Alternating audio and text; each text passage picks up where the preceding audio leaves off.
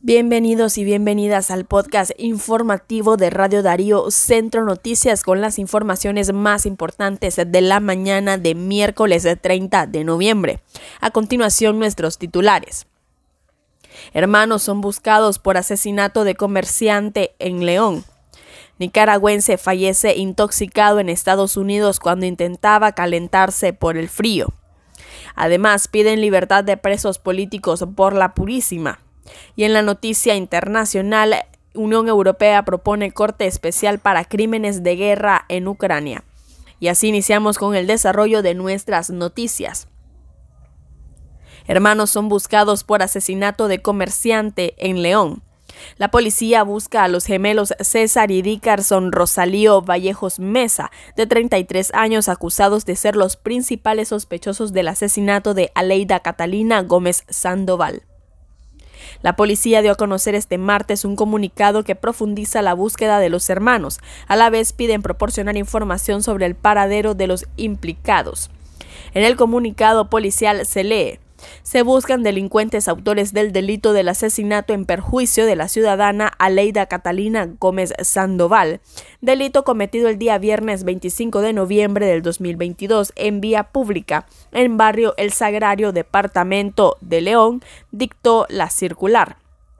La comunicación expresa que la población puede informar en cualquier delegación del país o bien llamar a la línea de emergencia 118 si conocen dónde se esconden los supuestos criminales.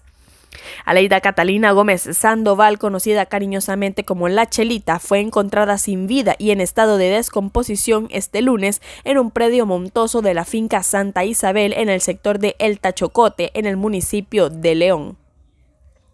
Y en otras informaciones necesitan repartir cuerpo de Nica que murió de un infarto en Estados Unidos. Familiares del nicaragüense Carlos Martínez López solicitan apoyo a la población para poder repatriar su cuerpo desde Estados Unidos. Martínez era originario de Nueva Guinea en el Caribe Sur y falleció de un fulminante infarto en Atlanta, Georgia, Estados Unidos este lunes 28 de noviembre.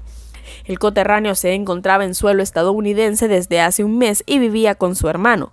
Si usted desea colaborar para la repatriación de su cuerpo, puede llamar a José Martínez, su hermano, al número telefónico más 1-320-775-5464 o a su padre José Martínez al 505-8477-2912, quien se encuentra en Nicaragua. Piden libertad de presos políticos por la Purísima.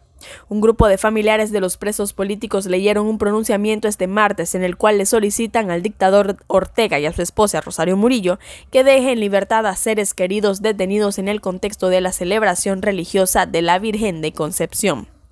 En este espíritu mariano y reafirmando nuestra en este espíritu mariano, reafirmando nuestra nicaraguanidad, es como ya lo hicimos el 20 de septiembre de este año.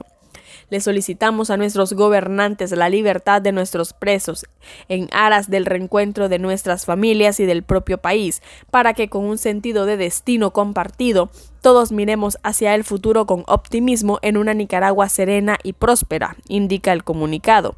El documento fue leído por Marta Lucía Urcullo de Chamorro e indicó que a la Virgen de Concepción de María, mejor conocida por los nicaragüenses como la Purísima, es una que se ha manifestado a lo largo de los a, a, lo largo de los siglos, uniendo a nuestras generaciones pasadas con las actuales y las venideras. En otras informaciones, nicaragüense fallece intoxicado en Estados Unidos cuando intentaba calentarse por el frío.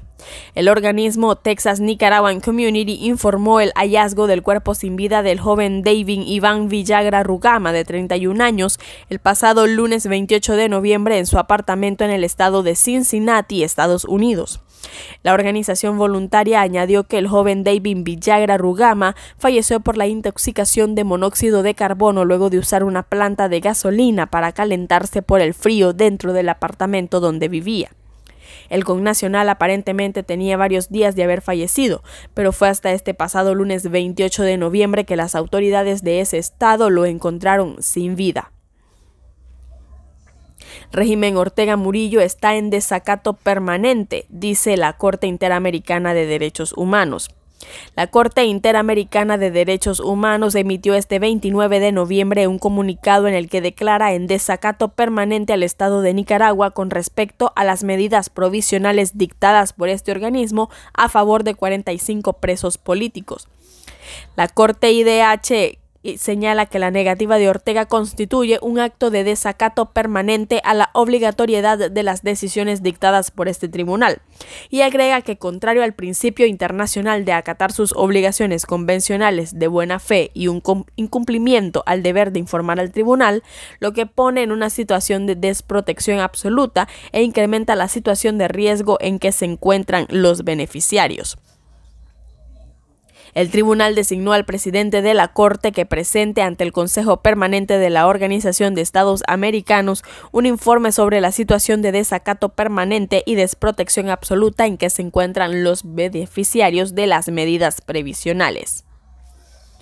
en la noticia internacional, Unión Europea propone corte especial para crímenes de guerra en Ucrania. La Unión Europea propuso el miércoles la creación de una corte especializada con el respaldo de Naciones Unidas para investigar posibles crímenes de guerra cometidos por Rusia en Ucrania y usar bienes rusos congelados para reconstruir el país devastado por la guerra. La presidenta de la Comisión Europea, Ursula von der Leyen, dijo en un mensaje por un video que la Unión Europea colaborará con socios internacionales para obtener el más amplio apoyo internacional posible para el tribunal, al tiempo que seguirá apoyando la labor de la Corte Penal Internacional. Desde que el presidente desde que el presidente ruso Vladimir Putin ordenó la invasión de Ucrania el 24 de febrero, se ha acusado a sus fuerzas de distintos abusos, desde las matanzas en Bucha, un suburbio en Kiev, hasta ataques en instalaciones civiles y el bombardeo el 16 de marzo en un teatro de Mariupol, que de acuerdo con una investigación de Associated Press mató a unas 600 personas. Y de esta manera finalizamos con nuestro podcast informativo Centro Noticias de Radio Darío. Recuerden seguirnos en nuestra página web radiodarío893.com y en nuestra en nuestro canal de Spotify. Al mismo tiempo recuerden descargar nuestra aplicación ya disponible en la Play Store Radio Darío. Muchas gracias por su fidelidad y recuerden que juntos derrotamos la censura.